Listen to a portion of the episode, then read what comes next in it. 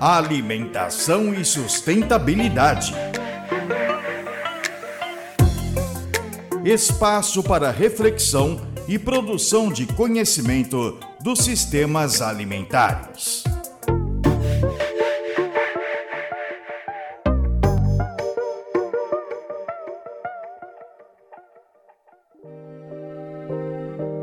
Olá, eu sou a Nadine Marques e hoje eu vou conversar com a Michelle Jacobi, que é nutricionista e professora do Departamento de Nutrição da Universidade Federal do Rio Grande do Norte, além de fundadora e coordenadora do Lab Nutrir, um laboratório horta comunitária a céu aberto. Ela também é parceira do Núcleo de Extensão Sustentária da Faculdade de Saúde Pública da USP.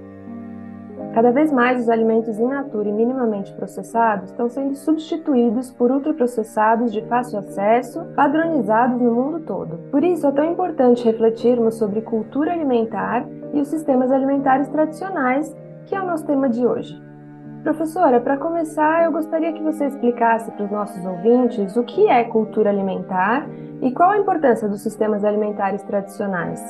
Nadine, Embora existam centenas de conceitos diferentes de cultura, em termos simples, a gente pode dizer que a ideia de cultura remete à diversidade de crenças e práticas ou comportamentos que são construídos e partilhados no interior de uma sociedade. Quando essas ideias e práticas tocam o universo da alimentação, aí a gente fala sobre cultura alimentar. E especificamente sobre sistemas alimentares tradicionais, que são aqueles em que as pessoas plantam e colhem o que comem, há cada vez mais evidências de seus inúmeros benefícios, que inclui, por exemplo, a diversidade de alimentos consumidos é, e a qualidade da dieta, com uma diversidade maior de nutrientes e outros compostos importantes para a nossa saúde. Esses sistemas alimentares tradicionais, eles são construídos a partir da transmissão de conhecimentos sobre a biodiversidade alimentar e cultura desses povos, como é o caso dos povos indígenas, quilombolas, ribeirinhos e outros. E Michele, diante do cenário de tantas transformações nos hábitos alimentares, como é possível manter ou mesmo resgatar essa cultura e esses conhecimentos? Essas pessoas que vivem no contexto desses sistemas alimentares tradicionais, elas têm conhecimentos muito importantes sobre saúde e sustentabilidade. Então, algo importante a ser feito é registrar esses conhecimentos dos alimentos que são comestíveis na natureza e como a gente pode prepará-los para comer. E além disso, um passo importante para resguardar esses conhecimentos, ou seja, essa cultura, é cuidar dessas pessoas. Então, nesse sentido, há muita coisa que a gente pode fazer. Um exemplo prático do que pode ser feito é apoiar a luta dos povos indígenas pela demarcação de suas terras.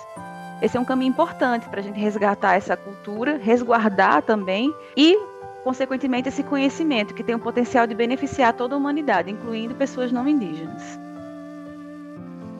E com essas ações, então, voltadas aos povos e comunidades tradicionais, eu imagino que a gente possa realmente alcançar bons resultados para toda a população, né, Michele?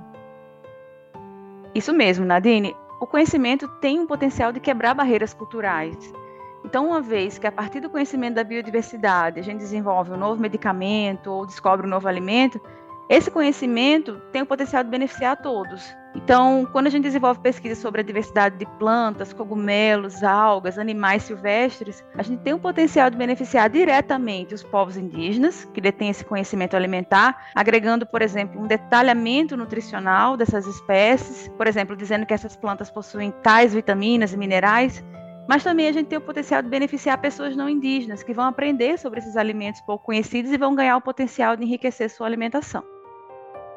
Muito obrigada, professora. Eu sou Nadine Marques, da Cátedra José de Castro de Sistemas Alimentares Saudáveis e Sustentáveis, da Faculdade de Saúde Pública da USP, e conversei com a Michelle Jacob. Nós falamos sobre cultura alimentar. Confira outros episódios do Boletim Alimentação e Sustentabilidade em jornal.usp.br.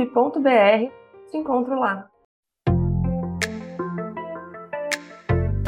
Alimentação e sustentabilidade.